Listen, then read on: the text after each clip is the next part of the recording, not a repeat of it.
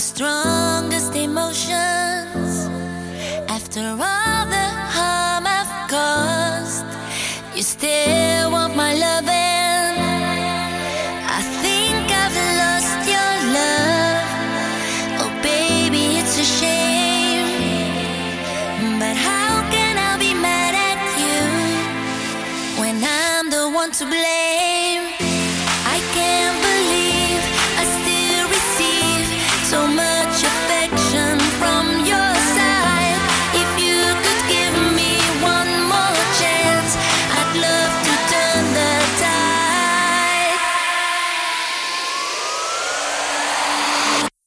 I'd love to turn the tide.